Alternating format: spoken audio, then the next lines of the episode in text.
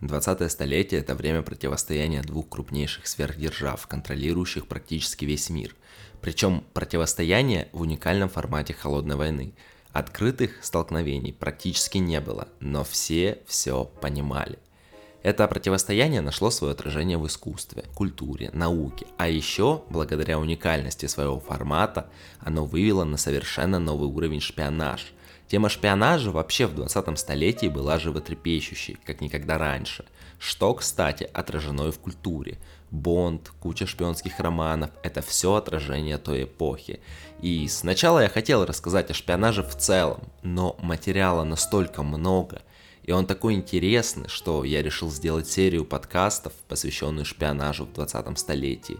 Для удобства я разбил выпуски по главным героям. И сегодня у нас на очереди советская разведка и знаменитая кембриджская пятерка. Меня зовут Антон, это подкаст Агликалча. Давайте начинать. Многие ошибочно считают, что за шпионаж в СССР отвечало КГБ. На самом деле это не совсем правда, так как это ведомство появилось на свет лишь в 1953 году. Тогда, может быть, НКВД? Тоже не совсем верно, так как НКВД занималась в основном внутренними проблемами страны Советов, хотя агенты за рубежом у них также были. Шпионажем и разведкой занималась достаточно известная и существующая до сих пор организация ГРУ – Главное разведывательное управление. Эта организация прошла долгий путь и неоднократно менялась и развивалась. К слову, почти все известные отечественные разведчики шпионы Великой Отечественной войны так или иначе связаны с ГРУ. Но КГБ также занималась шпионажем после своего создания. Да, в СССР было сразу две структуры, занимающиеся разведкой – и они периодически конкурировали друг с другом, хотя куда чаще даже не пересекались. Зона ответственности КГБ находилась преимущественно внутри страны. Это контрразведка и пресечение антисоветской деятельности, борьба с инакомыслием и национализмом, обеспечение правительственной связи, охрана партийного начальства. ГРУ, в отличие от КГБ, идеологической работой не занималась. Ведомство отвечало за внешнюю разведку, но главное отличие двух силовых структур – их подчиненность.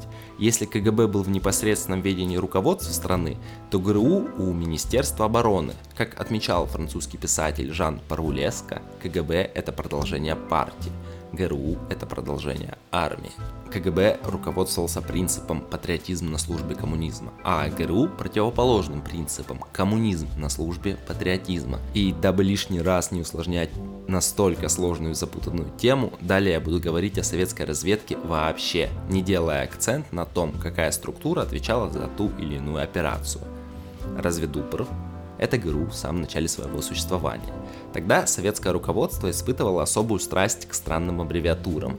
И с тех времен, кстати, пошли командармы, комбрики и прочие очень замысловатые названия тех или иных должностей или структур. Отцом ГРУ стал Берзин Ян Карлович по прозвищу Седой, латыш по национальности, ярый коммунист по натуре. Он был обвинен в тракцизме, террористической деятельности и расстрелян в 1937 году во время Большой чистки. Но до 1937 года еще далеко. С марта 1924 до апреля 1935 года Берзин был начальником 4 разведывательного управления штаба РККА. Фактически он создал систему военной разведки в СССР – период, когда он руководил службой, в ней стали работать Рихард Зорги, Лев Маневич, Леопольд Рэпер, руководитель большой подпольной группы в Германии Ян Черняк и другие мастера диверсионного дела. Четвертое управление РКК искало культурных людей с интеллектуальными особенностями, знанием языков, способностью стратегически думать и внимательно отслеживать. Берзин создал систему контрразведки в РКК, опираясь на зарубежных агентов – латышский писатель Янис Зверс писал, редко какое государство 20-го столетия может гордиться столь надежной группой агентов, связанных дисциплинированным идеализмом и уверенностью, что они работают, чтобы изменить мир.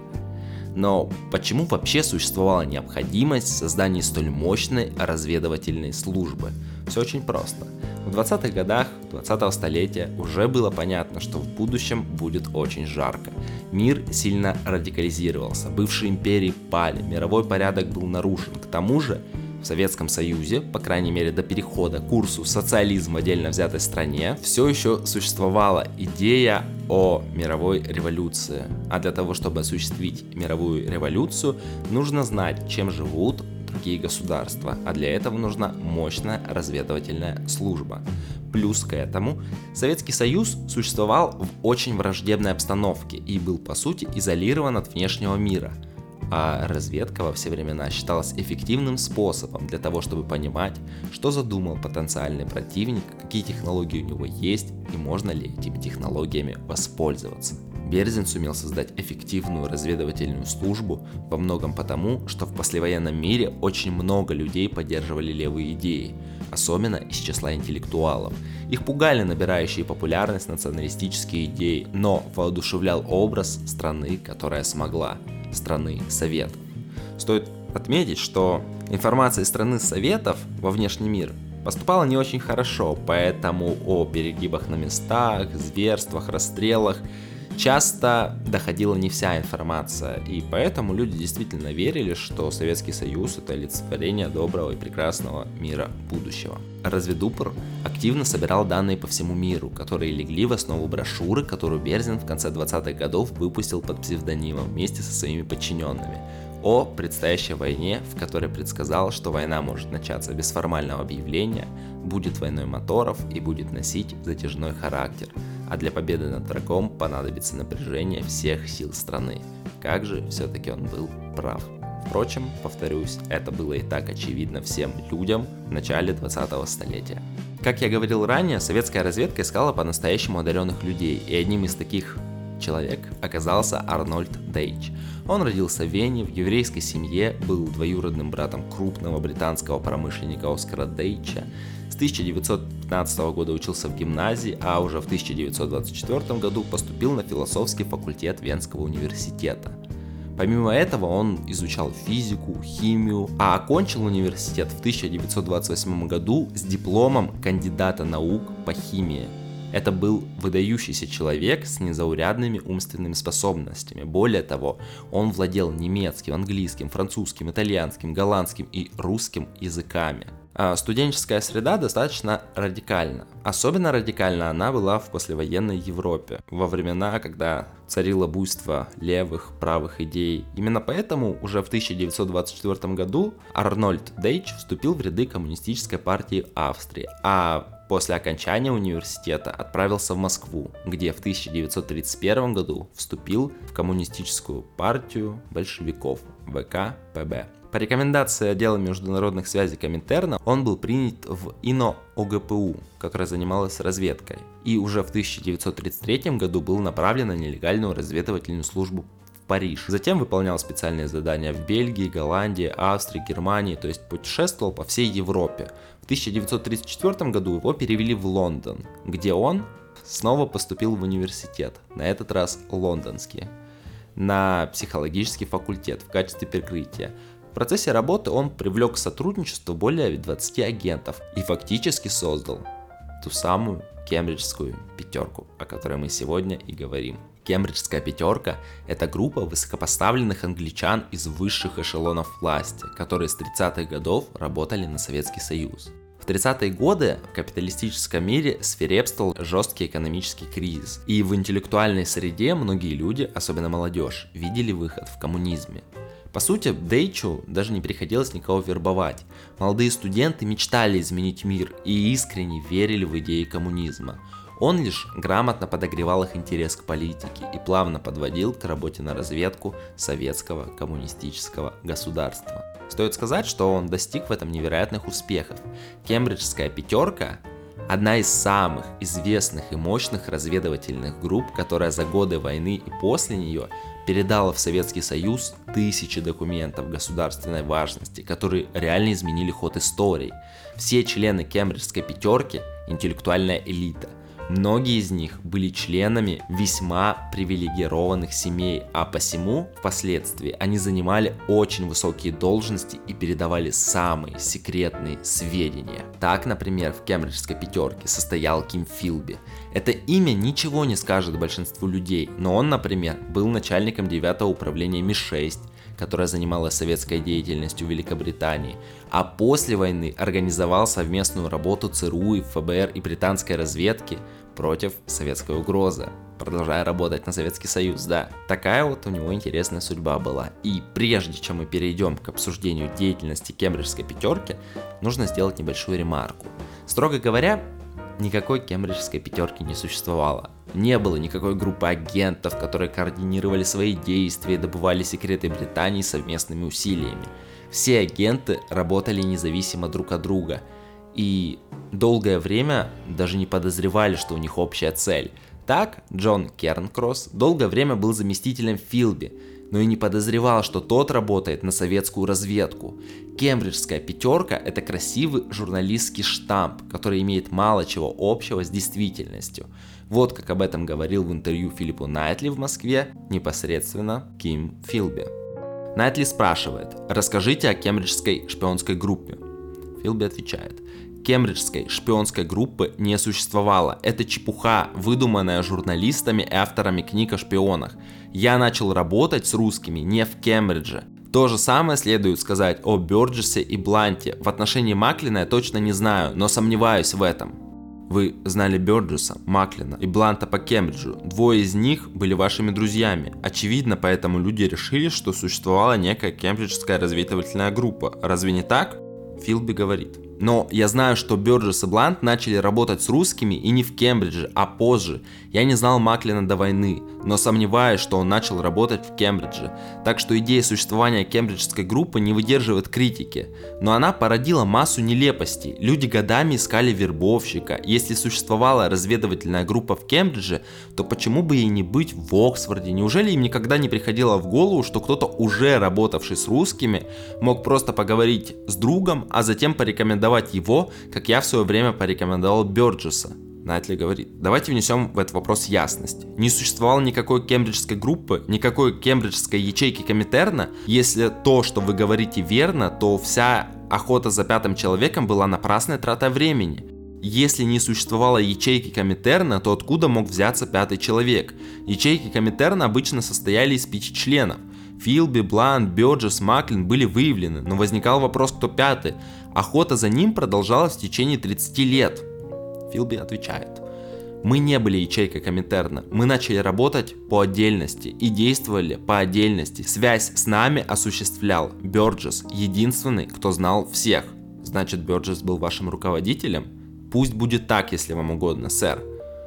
Но мне известно, что по крайней мере один бывший руководитель секретной службы считает, что вы достались КГБ по наследству от Коминтерна, где отвечали за работу ячейки любителей, руководствовавшихся высокими идеями. Никакой ячейки Коминтерна не существовало. А любителями мы были только в том смысле, что нам не платили за нашу работу. Найдли спрашивает, когда вы узнали, что Блант, Бёрджес и Маклин тоже работают на русских? Филби отвечает, Бёрджес написал мне, кажется, в 1934 году о своем решении, и я поздравил его. С Маклином я встречался только один раз, в 30-е годы. Потом я встретился с ним в 1940 году, когда вернулся из Франции. После падения Парижа я потерял контакт с русскими, и в Англии мне пришлось снова его устанавливать. К этому моменту я уже знал о работе Маклина, поэтому попросил его о помощи. Я встречался с ним дважды. В первый раз он, как и подобало, проявил осторожность, выслушал меня и назначил вторую встречу. На этой встрече он согласился оказать мне помощь. Мне не было известно, что Блант работает на русских до 1941 года. И когда он однажды подошел ко мне, я ужасно перепугался. А он напрямик сказал, я знаю, чем вы занимаетесь. Что ж, я делаю то же самое. По какой-то причине он потерял связь и нуждался в помощи для ее восстановления. Я проверил сказанное им и сумел помочь ему. И на самом деле такая организация работы шпионов очень эффективна. Это позволяет избежать разрушения всей сети, если один агент оказался пойманным, он все равно ничего не будет знать, а также помогает фильтровать поступающую информацию. Того же Филби вполне могли раскусить и заставить передавать Советскому Союзу дезинформацию, а на этот случай у советской разведки всегда был Керн Кросс. Если бы их данные не совпадали, значит кто-то из них лжет, и к полученной информации нужно относиться с осторожностью. Впрочем, несмотря на это, я все равно буду называть этих людей кембриджской пятеркой, так как это устоявшееся выражение и это банально удобно. Итак, участники этой резидентурной сети были выходцами из богатых и обеспеченных семей. Они не нуждались в деньгах и легко взбирались по британской социальной лестнице. По словам одного из последних кураторов кембриджской пятерки, полковника Юрия Модина, сотрудничество с советскими органами госбезопасности было со стороны англичан полностью добровольным и бескорыстным. В 1944 году было принято решение о выплате им крупных ежемесячных пособий, что-то вроде пенсии. Так ведь никто не взял, все отказались, не для этого они работали. Очевидно, что представители знатных английских фамилий интересовали не деньги, не слава и не шпионская романтика. У них существовали другие, более серьезные причины сотрудничества с советской разведкой.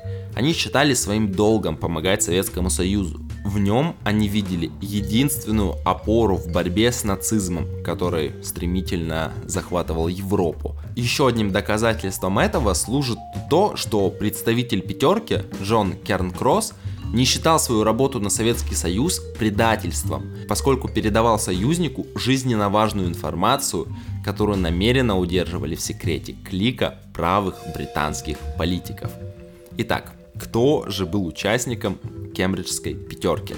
Ими были Ким Филби, Гай Бёрджес, Энтони Блант, Джон Кернкросс, Дональд Маклин. Они все были выпускниками одного из самых престижных в мире учебных заведений – искренне верили в правильность коммунистической идеологии и на протяжении многих лет поставляли в СССР очень ценную информацию. В начале 30-х годов левые настроения захлестнули Кембридж. Здесь создается общество культурных связей с Советским Союзом. Большим успехом левых был захват ведущих позиций в обществе апостолов. Их лидером в этот период стал Энтони Блант, чья семья имела родственные связи с самыми знаменитыми семьями Англии – Блант первоначально действовал как вербовщик агентов среди потенциальной молодежи, среди которых был и Джон Кернкрас, и Майкл Стрейт. Это американец, который впоследствии Бланта и разоблачил. Также после окончания Кембриджа у Энтони Бланта был достаточно длинный путь по британской карьерной лестнице. И, наверное, самая высокая должность, которую он занимал, это была должность советника короля Георга V. Более того, он не только был советником, но также приходился родственником Георгу Пятому. Да, он был его родственником. Но, несмотря на то, что он был близок к королю и королевской семье, он никогда не разглашал и не передавал информацию, связанную с семьей, так как считал это недопустимым. Также он единственный из группы, кто после разоблачения часто говорил, что работа на советскую разведку была главной ошибкой в его жизни. И да, он так считал не для того, чтобы уйти от ответственности. Например, в 1951 году советский резидент в Лондоне Юрий Модин предложил Бланту сбежать в Советский Союз, а тот категорически отказался, сказав, «Я очень хорошо знаю, как живет ваш народ, и для меня подобная жизнь невыносима и немыслима». И после этого советская разведка прекратила с ним отношения. В 1964 году в письме Ми-5 Блант по собственной воле признался в своем сотрудничестве с советской разведкой. На самом деле не, не совсем по своей воле, он был под подозрением, так как его коллега Джон Кернкрас рассказал о том, что он советский разведчик и Блант решил действовать на опережение. В обмен на гарантии иммунитета он признал себя виновным и дал показания. И его шпионская деятельность оставалась тайной до ноября 1979 года. А в 1979 году премьер-министр Маргарет Тэтчер раскрыла информацию на заседании Палаты общин. После этого Бланта лишили рыцарского звания, но договоренность об иммунитете продолжала действовать. Блант не подвергался преследованиям и спокойно продолжал заниматься наукой. Масштаб деятельности кембриджской пятерки вообще поражает воображение. Это тысячи секретных документов, которые из сейфов в Лондоне внезапно оказывались в Москве. Это сотни агентов из вражеских разведок, которые внезапно исчезали и оказывались обезвреженными непонятно как – это очень важная стратегическая информация, которая действительно влияла на ход истории. Приведу краткий пример. Ну, на самом деле не такой уж и краткий. Так, в 1942 году Ким Филби, занимавший высокий пост в британской SIS, сообщил в Москву о новеньких немецких танках «Тигр» и «Пантера», на которые нацисты возлагали большие надежды, готовясь к летней кампании 43 года. Филби добыл подробные сведения о технических характеристиках танков, в том числе о толщине брони. Чуть позже аналогичную информацию передал и Джон Кернкрас, работавший в Центре правительственной связи в Блэчли Парк, близ Лондона. Именно через него проходила почти вся секретная информация, перехваченная у немцев. И Хоть СССР и Великобритания в годы войны считались союзниками, Лондон не всегда делился стратегической информацией с Москвой, даже если эта информация представляла действительно большую значимость. И в Москве информации о танках отнеслись со всей серьезностью. В предельно сжатые сроки советская оборонная промышленность освоила массовый выпуск противотанковых орудий и кумулятивных снарядов, способных пробивать тигриную броню. Так, к лету 43 года на фронте появились 57 миллиметровые пушки с начальной скоростью снаряда около 1000 метров в секунду, а также противотанковые гранаты РПГ-43. И с таким вооружением можно было эффективно противостоять тиграм и пантерам нацистов. И вообще, если говорить на чистоту, исход Курской битвы был во многом предопределен еще до ее начала. В частности, благодаря агентам Кембриджской пятерки, также агентурным сетям на территории Германии и отчасти белорусским партизанам. Советский Союз знал о планах нацистов практически все, Благодаря этому удалось выстроить линию обороны в соответствии с планами нацистов, а также начать их артиллерийский обстрел за 15 минут до начала сражения, что очень сильно подкосило нацистов и в некоторой степени их деморализовало. Это все стало возможным во многом благодаря тому, что еще в феврале 1943 года Кернкросс сообщил о планируемой вермахтом операции на Курской дуге на фронте протяженностью 1200 километров. Это позволило Красной армии выстроить противотанковую оборону и сконцентрировать свои танковые силы. За этот подвиг Кернкросс, кстати, был награжден боевым орденом Красного Знамени. А на самой Курской дуге все происходило четко и слаженно. Советские артиллеристы подпускали немецкие танки на расстояние полукилометра и били по ним прямой наводкой. А на случай, если танки противника прорвутся в тыл, на некотором отдалении от передовой стояли самоходки, готовые в любой момент закрыть брешь в обороне. А там, где мощи артиллерийского огня не хватало, на помощь приходили штурмовики Ил-2, которые расстреливали немецкие танки с воздуха. И нет никакой нужды объяснять, насколько ценными оказались сведения, переданные Филби и Кернкрасом. Это спасло десятки тысяч жизней советских солдат. И недаром Филби на вопрос о своем главном достижении в жизни как разведчика отвечал одним словом – Прохоровка. Именно там, под Прохоровкой, в июле 1943 года разыгралась самая масштабная танковая баталия, которая повлияла на ход Курской битвы, да и всей войны в целом. Впрочем, Курская дуга это всего лишь один эпизод из деятельности Кембриджской пятерки. У них были и другие яркие эпизоды, которые влияли на ход войны. Например, осенью 1941 года, в самый разгар плана Барбаросса, советское руководство оказалось в достаточно сложной ситуации.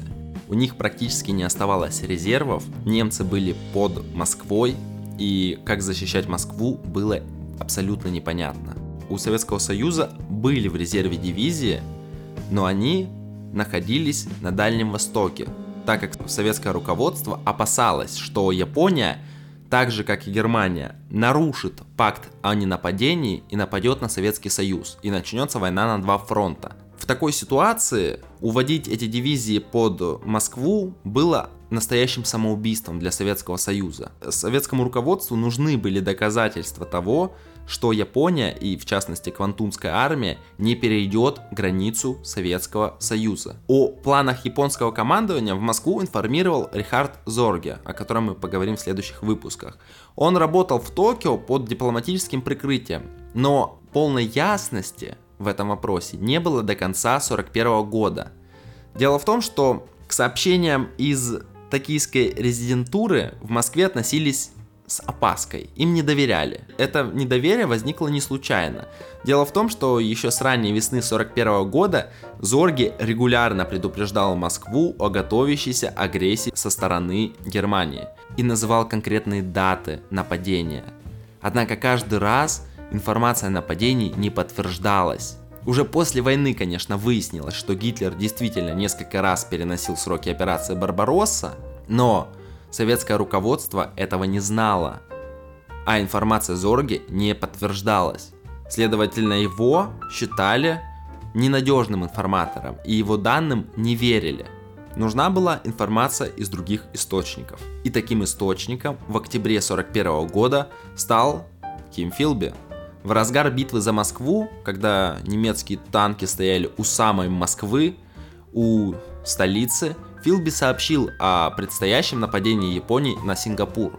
Это могло означать только одно. Япония наконец-то сделала свой выбор в пользу войны на Тихом океане и в ближайшие месяцы нападать на Советский Союз точно не собирается. Эта информация позволила советскому руководству перебросить дивизии из Сибири, из Дальнего Востока на московское направление. И во многом благодаря этому битва за Москву была выиграна. И это было первое крупное поражение нацистов во время всей Второй мировой войны. А, Еще к достижениям Кима Филби и Кембриджской пятерки можно отнести то, что они информировали Москву об открытии второго фронта. А, в течение двух лет союзники с открытием второго фронта откровенно тянули, придумывая всякие убедительные доводы, например, боевые операции в Средиземноморье, необходимость помочь Турции и так далее. И на Тегеранской конференции когда обсуждалось открытие второго фронта, Черчилль снова начал говорить о том же. Мол, десантная операция в Северной Франции это дорогое удовольствие, требует слишком много сил.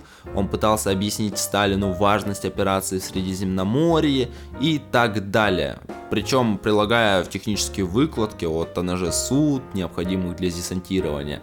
Однако Сталин, благодаря деятельности Кембриджской пятерки, был прекрасно осведомлен об истинном положении дел и намерениях союзников. Из секретных документов, которые в Москву передавали Филби и его коллеги по пятерке, было видно, что промедление с открытием Второго фронта вызвано не объективными трудностями, а желанием Великобритании и США тянуть время. Зная об этом, Сталин на протяжении всех четырех дней переговоров в Тегеране деликатно, но твердо настаивал на том, что без открытия полноценного второго фронта на севере Франции разгром нацистов может растянуться на долгие годы. И буквально вырвал у лидеров обещание начать операцию Оверлорд, то есть известную высадку в Нормандии. Уже после войны, в конце 49 года, Ким Филби прибывает в логово Льва, как он называл спецслужбы США.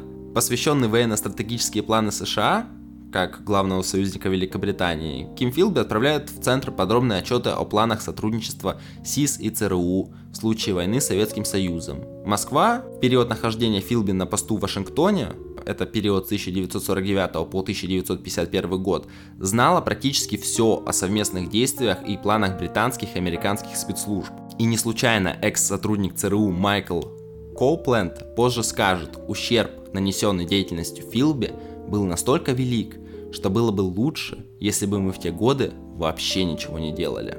В 1951 году были засвечены первые два участника Кембриджской пятерки – Дональд Маклин и Гай Бёрджес. Филби предупреждает их об опасности, но и сам попадает под подозрение. В ноябре 1952 года его допрашивает британская контрразведка, но из-за недостатка улик отпускает. Филби пребывает в этом подвешенном состоянии до 1955 года, а позже уходит в отставку. Но уже в 1956 году вновь приходит на секретную службу Ее Величества в качестве агента Ми-6 и под прикрытием корреспондента газеты Обсервер и журнала Экономист он отправляется в Бейрут. Его деятельность Э, продолжается до 1963 года, после чего Филби нелегально переправляют в СССР, где до конца жизни он жил в Москве, в прекрасной большой квартире в Трехпрудном переулке. У него была персональная пенсия, а жил он под фамилиями Федоров и Мартинс. Но не меньше вклад в победу над нацизмом внес и Джон Кернкросс. Так, осенью 1944 года Джон Кернкросс передал в Москву секретные директивы Гиммлера о создании террористического подполья на занятых Красной Армиях территориях, благодаря чему Советский Союз смог принять меры по борьбе с этими тайными организациями.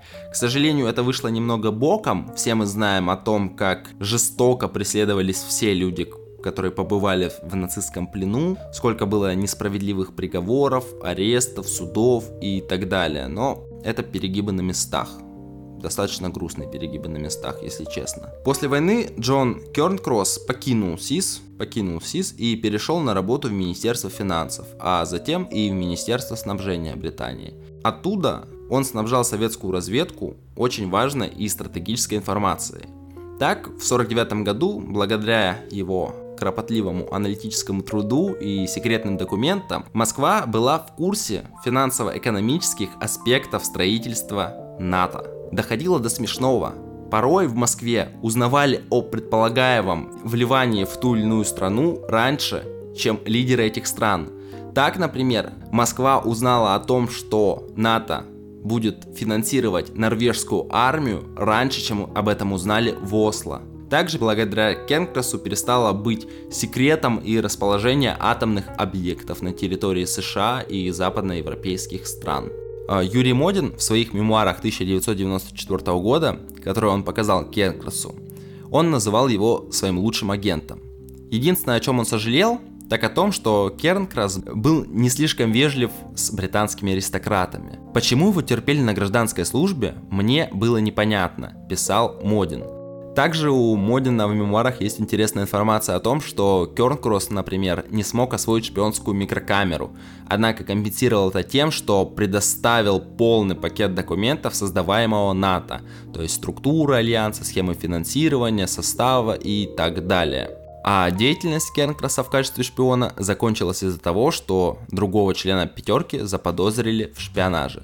Об этом человеке мы поговорим совсем чуть-чуть позже, нам надо все-таки закончить историю Кернкраса.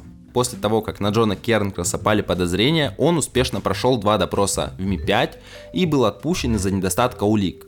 Впрочем, на его карьере все равно был поставлен крест. Он уволился, остался без денег, но благодаря Юрию Модину смог перебраться в Чикаго, где стал преподавать в университете, достигнув в этом, кстати, больших успехов. Однако уже в 1964 году в Чикаго прибывает Артур Мартин, который продолжает расследование кембриджской пятерки после бегства Кима Филби. Он начинает эм, расспрашивать Кернкраса, и тот во всем признается.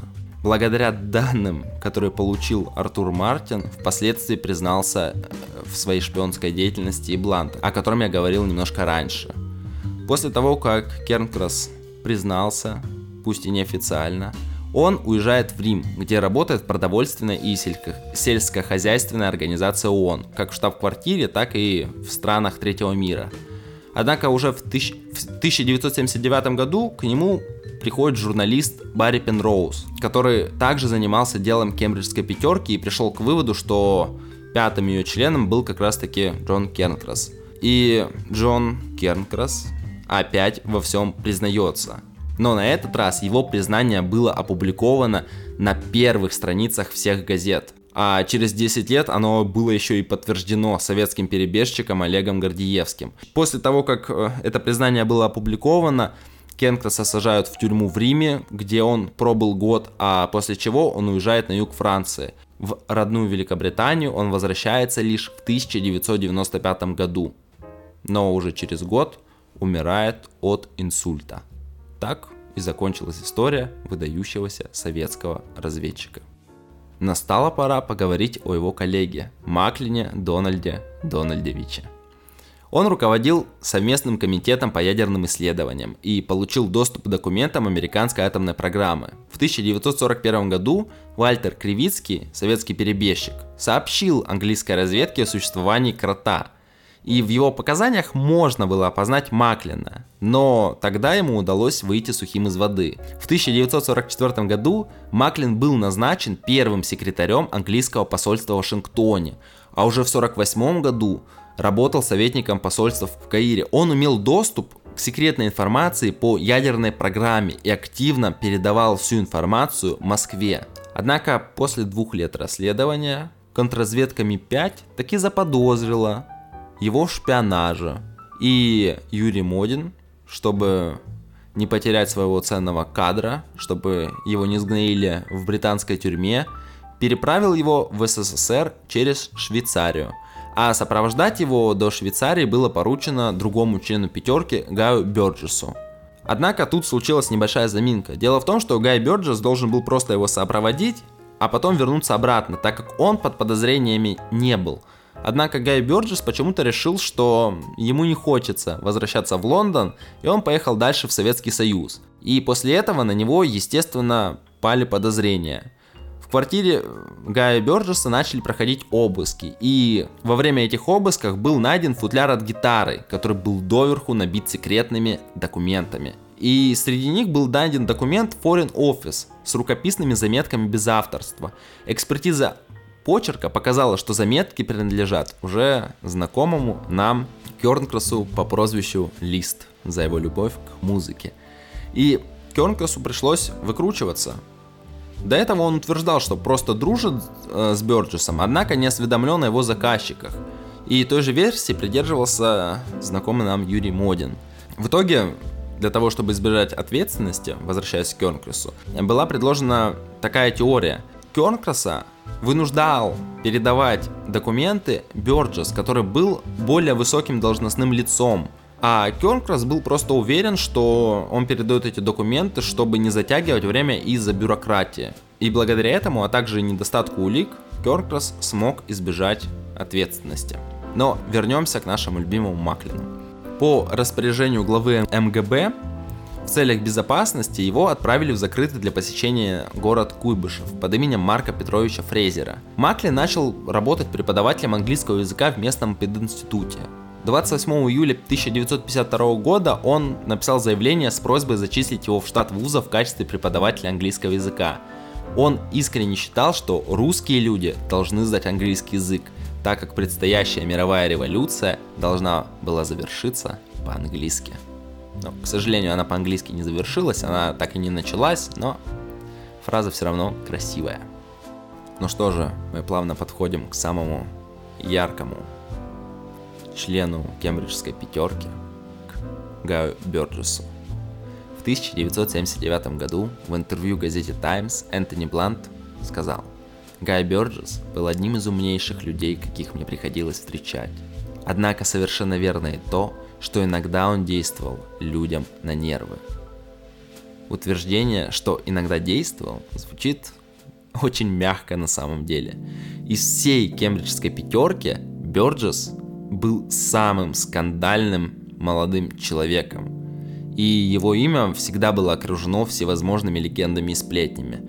Он совмещал в себе несовместимое. Он был левым коммунистом, его невозможно было переспорить э, в вопросах, касающихся политики. Он мог э, бесконечно цитировать Маркса, Энгельса, э, Ленина и других известных видных мыслителей коммунистических идей.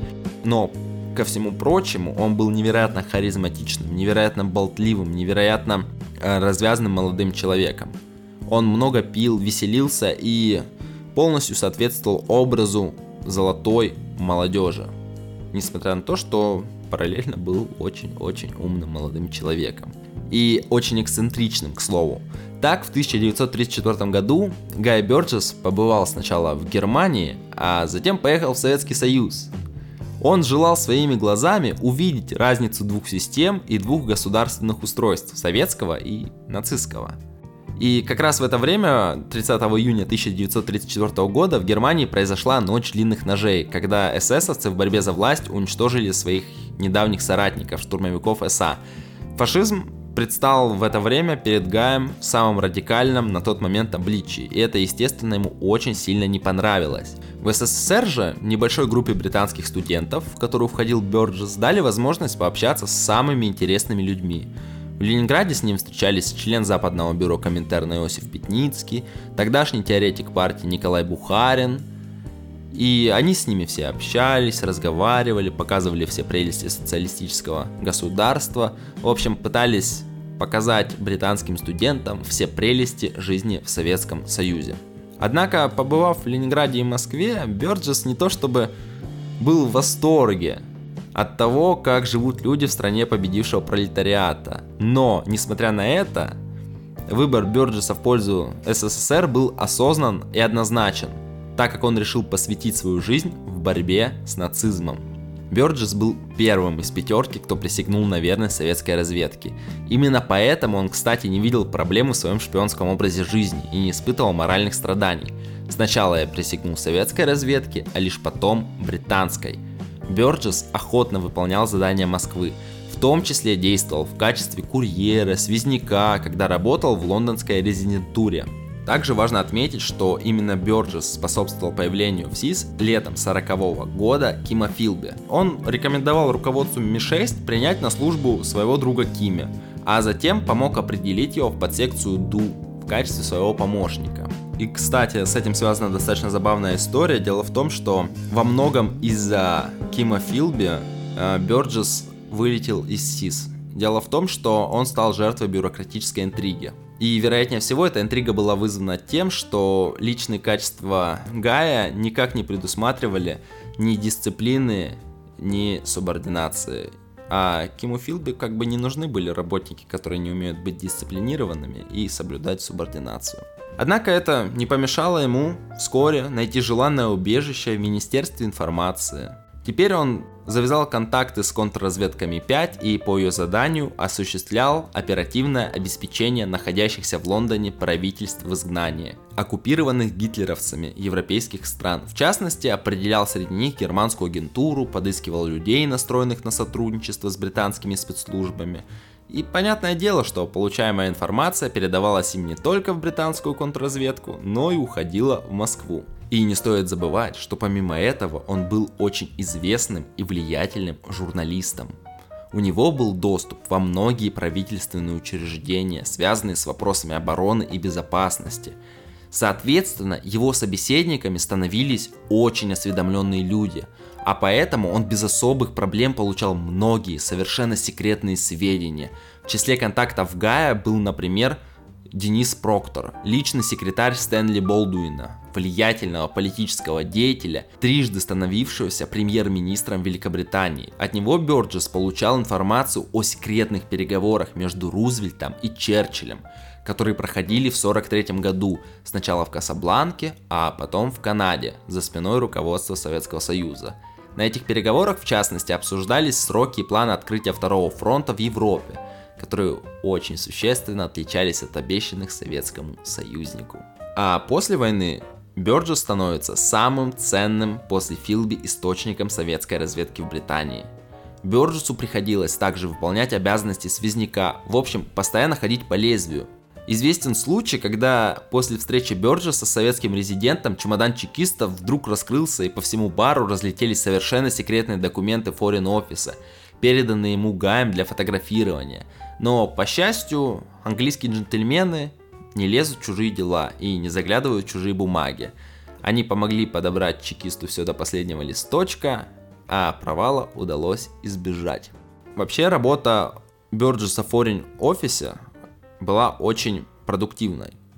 В 1946 году он стал личным помощником государственного министра в британском МИДе Гектора Макнейла – Фактически это назначение открывало ему доступ ко всей секретной информации Office. О таких возможностях разведчику можно было только мечтать. Тем более Макнейл по достоинству оценил способности своего секретаря и постарался максимально их использовать, поручая ему подготовку буквально всех наиболее важных документов. Гай Бёрджес безропотно и добросовестно выполнял все поручения шефа.